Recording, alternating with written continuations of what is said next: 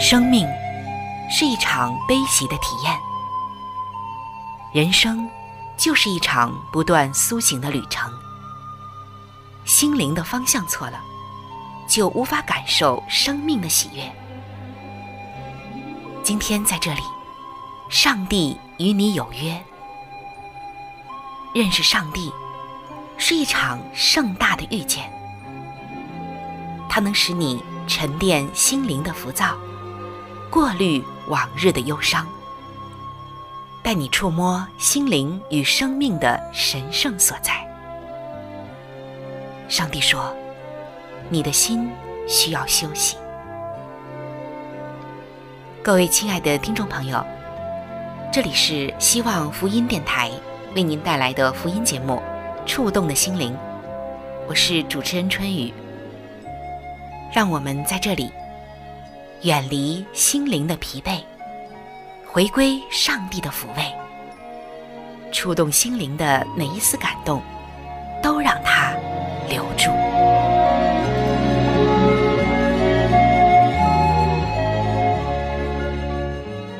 各位亲爱的弟兄姐妹，平安！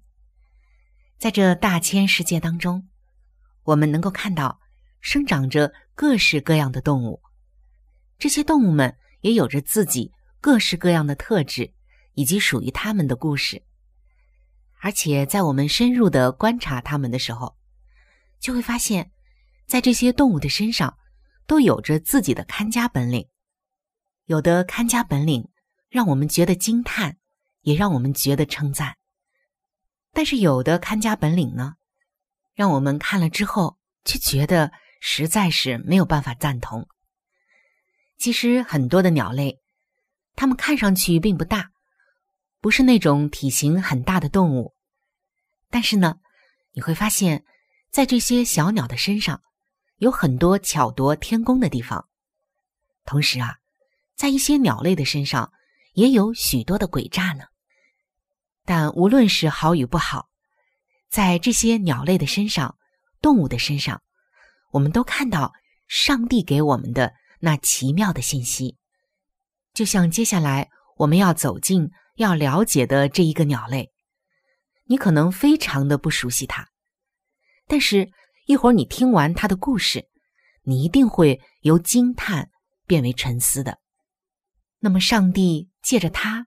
又要告诉我们什么样的信息呢？让我们一起进入到今天的“让动物告诉你的时间”。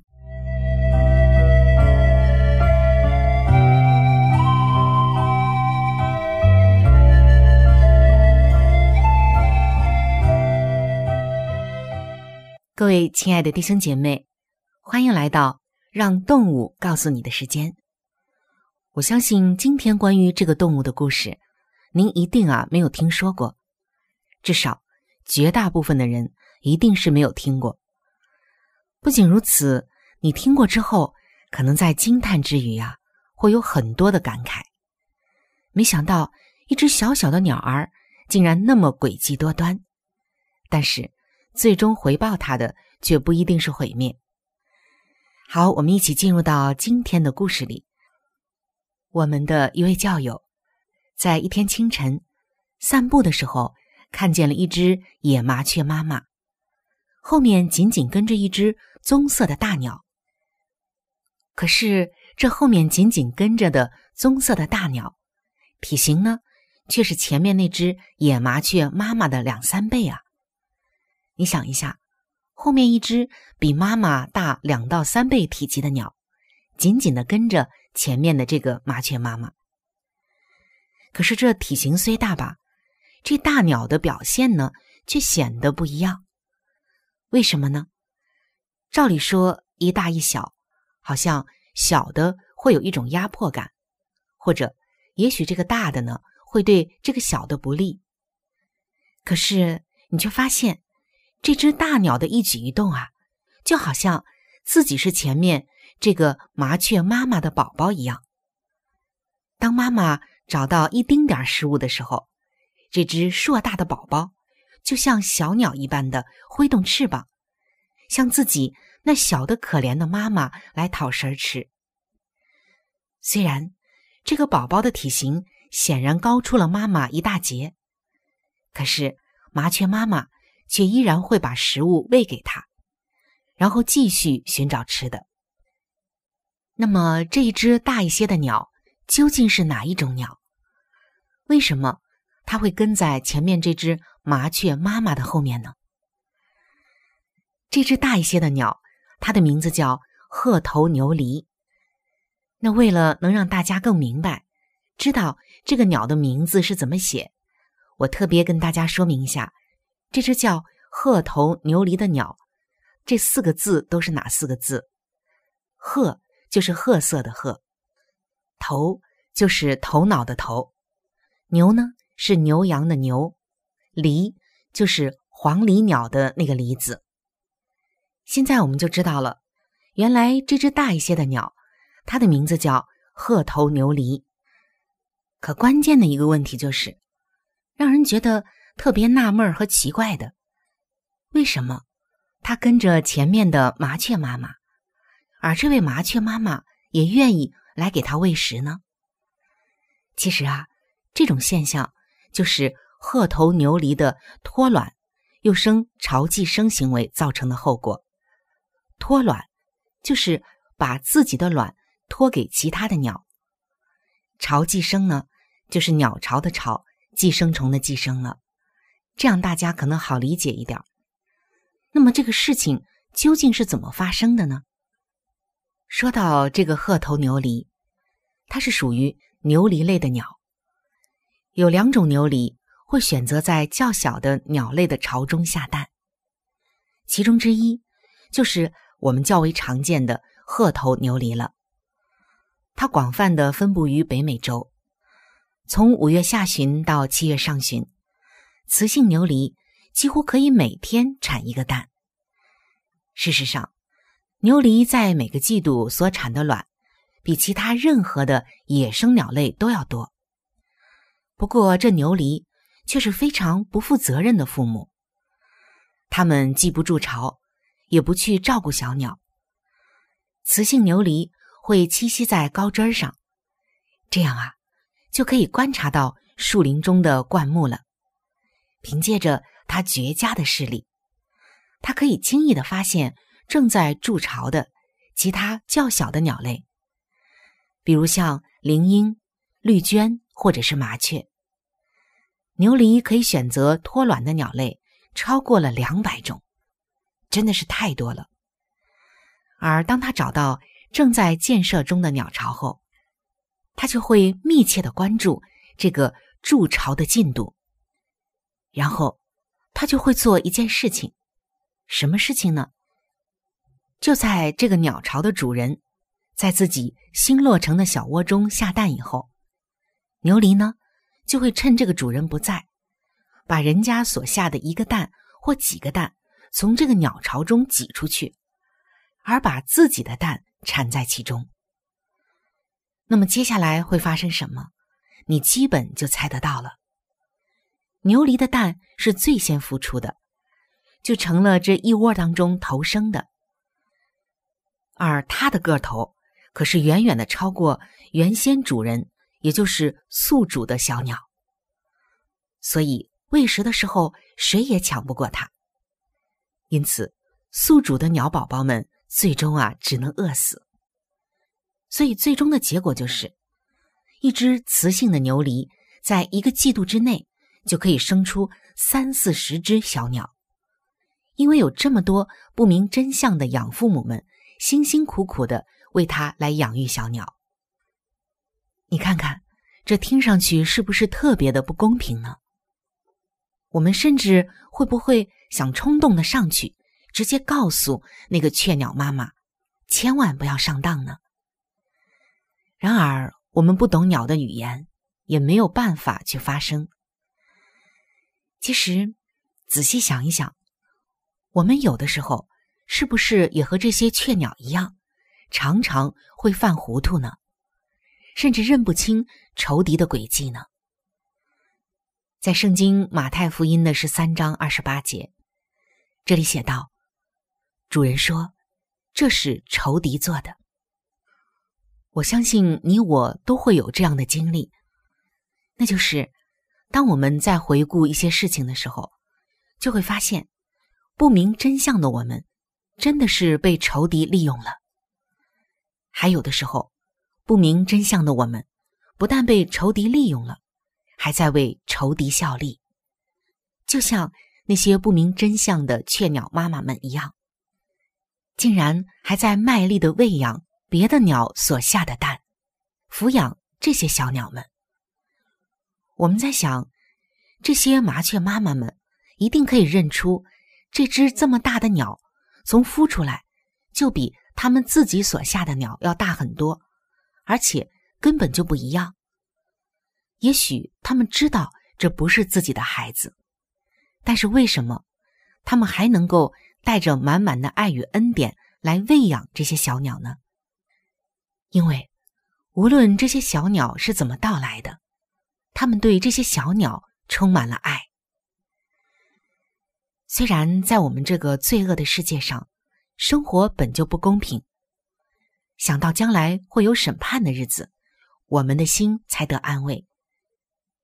到了那一天，公义的审判者将主持公道。虽然我们不明白为什么有的时候。我们会被人利用，但是今天我们明白我们真正的需要，那就是我们需要主的帮助，帮助我们学会分辨。圣经说：“属灵的人参透万事万物。”愿圣灵能帮助我们有一颗智慧分辨的心。另外还有一点，那就是有的时候，上帝要我们爱我们的仇敌。为那逼迫我们的祷告，使我们面对他们的时候，仍然能够心怀良善与恩典。可是我们能做到吗？我们做不到。唯有上帝的爱才能够如此包容忍耐。也只有我们真正的经历过上帝的爱，有上帝的爱在我们心里，我们才能够像那小小的麻雀妈妈一样。无论怎样呢？都报以满满的爱与恩典给这些本不是他的小鸟。亲爱的弟兄姐妹，生活本不公平，但是主的恩典是够我们用的。他也要我们，即便遭遇不公平，仍然能够心怀满满的爱与恩典。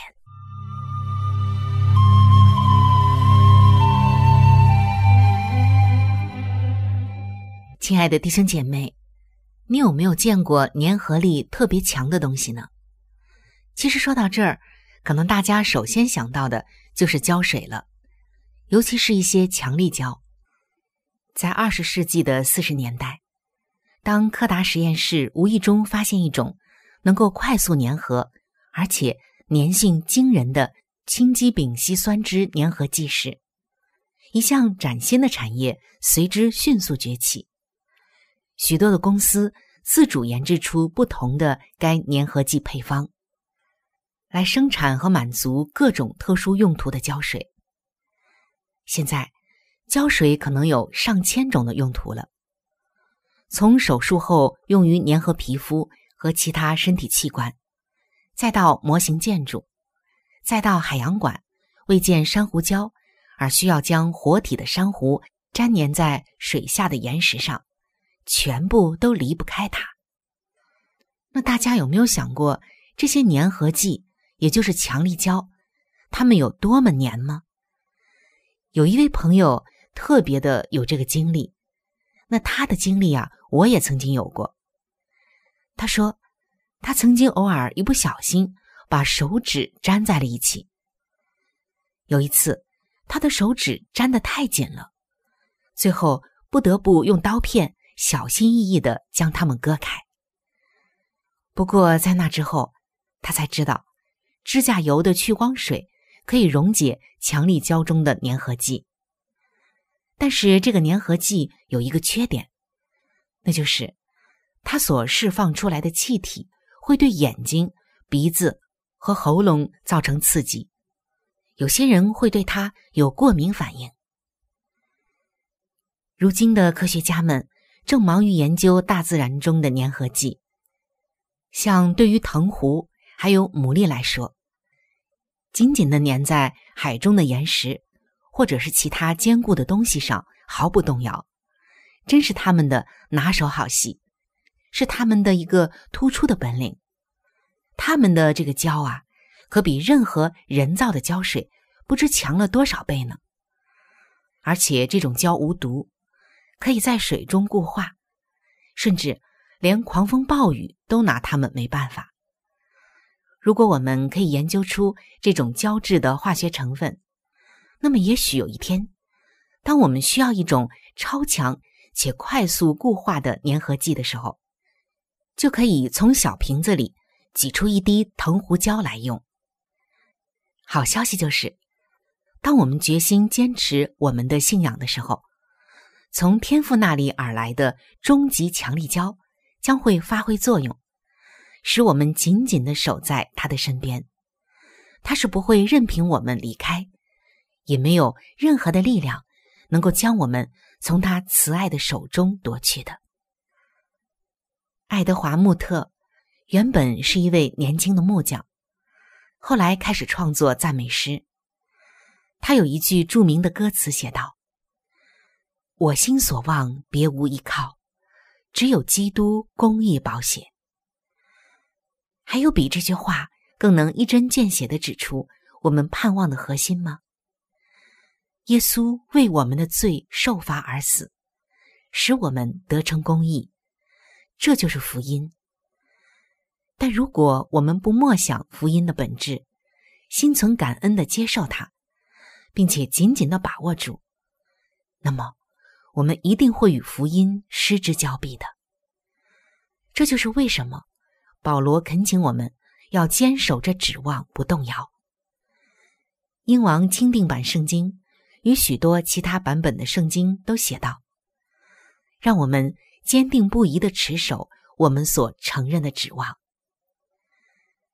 真的是感谢主，因为知道他慈爱的强力胶永远不会失效。这是多么安慰人心的事啊！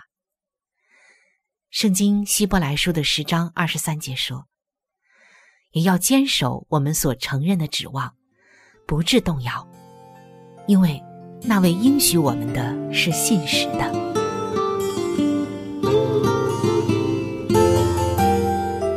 向大地欢呼，向宇宙宣告。我已找到人生真正的至宝，蕴藏着真理，蕴藏着，主的爱是在丰盛与高潮，生命多美好，生命多美好，我已经尝到，我已经尝到，自从遇见主，心情不同了。不会再计较，得失有多少，因我已找到永恒的依靠，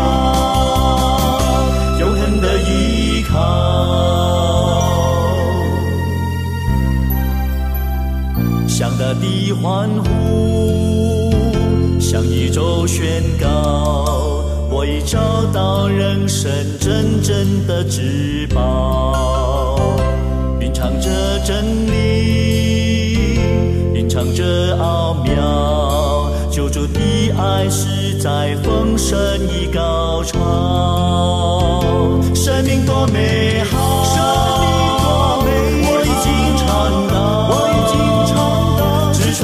见主，心情不同了，不会再计较，不会再计较，有多少，得失有多少，因我已找到永恒的依靠，生命多美好。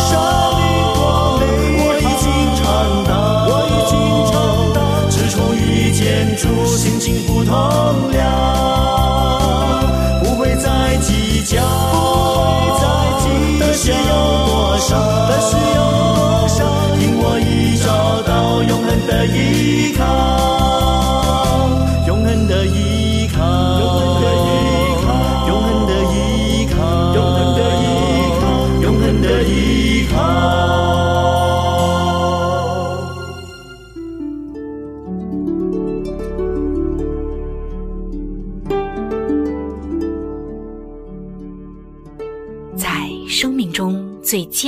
的日子里，上帝让我每日和他亲近，经历他的同在。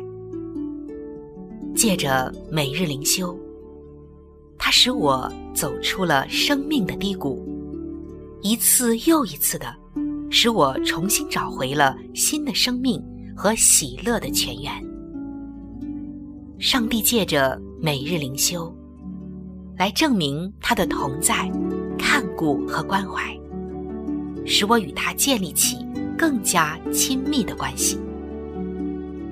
要想有健康的属灵光景，就需要每日与主同行。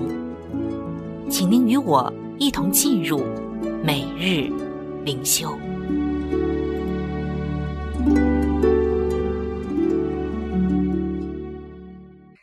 各位亲爱的弟兄姐妹，欢迎来到每日灵修的时间。走进每日灵修，走进灵性的加油站。也走进上帝在每一天对我们说的慈爱话语当中。今天每日灵修的主题经文记载在《圣经彼得后书》的三章九节：“主乃是宽容你们，不愿有一人沉沦，乃愿人人都悔改。”曾经有这样一群人，他们在机场要搭乘机场的穿梭巴士。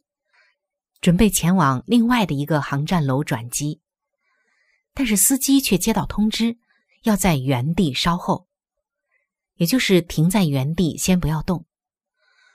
眼看着就要错过航班了，有一位焦急的男乘客忍不住就对司机大发雷霆，坚持着要司机开车，不然就要告他。就在此时，一位航空公司的工作人员。拎着一个公事包跑了过来，他看着那位正在暴跳如雷的乘客，举起了手中的公事包，气喘吁吁的对他说：“您忘记拿您的公事包了，先生。但是您刚刚说，您有一个很重要的会议，我想您应该用得到的。”亲爱的弟兄姐妹，有的时候。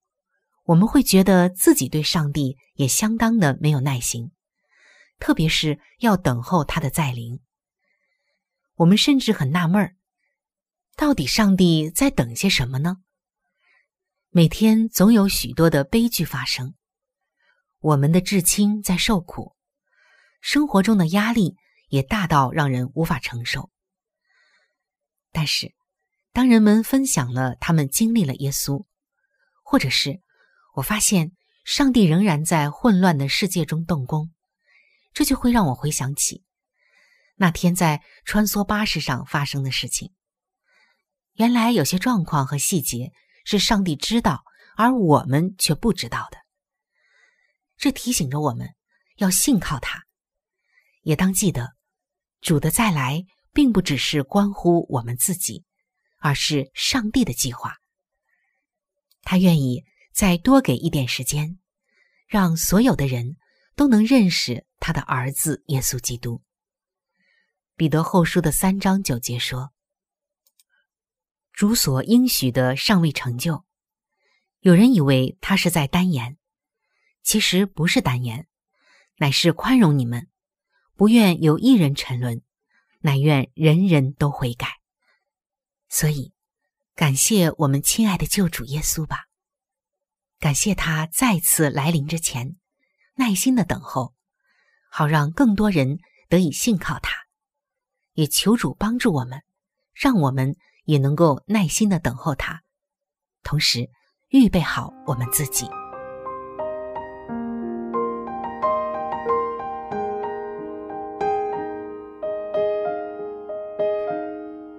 位亲爱的听众朋友，时间总是过得非常的快。触动的心灵节目就要和您说再见了。春雨渴望触动的心灵能够触摸到您心灵深处最深的需要和渴望，也非常愿意能够和您成为最最知心的朋友。耶稣是我最好的朋友，也是你最好的朋友。我很希望能够把它介绍给您。在我们这里有圣经以及有关于信仰介绍的一些小册子，都是可以免费的赠送给您的。如果您需要，可以来信向我索取。来信请寄：香港九龙尖沙咀山林道二六杠二八号。山是大山的山，林是树林的林，道是道路的道。香港九龙尖沙咀山林道二六杠二八号。您写春雨收就可以了。春是春天的春，雨是下雨的雨。如果您是用电子邮件，请记我的电子邮箱。我的电子邮箱是 c h u n y u，就是春雨的汉语拼音。接下来是 at，就是小老鼠 v o h c 点 c n。在这里要特别说明的一点就是，如果您的条件许可，非常的欢迎您。能够上网来收听我们的节目，以取得最佳的收听效果。同时，也可以听往期的节目。我们的网址是三 w 点 x i w a n g，就是希望的汉语拼音。接下来是英文的 radio，就是 r。a d i o 点 o r g，非常的欢迎您能够上网收听我们的节目。好了，今天的节目就到这里，我期待着您的来信，也希望您能够常常的光临和支持这一频率，收听希望福音其他时间段更加精彩的节目。愿您。能够充分的认识和体会上帝的爱，也愿上帝的爱能伴随您一生。下期节目我们再会。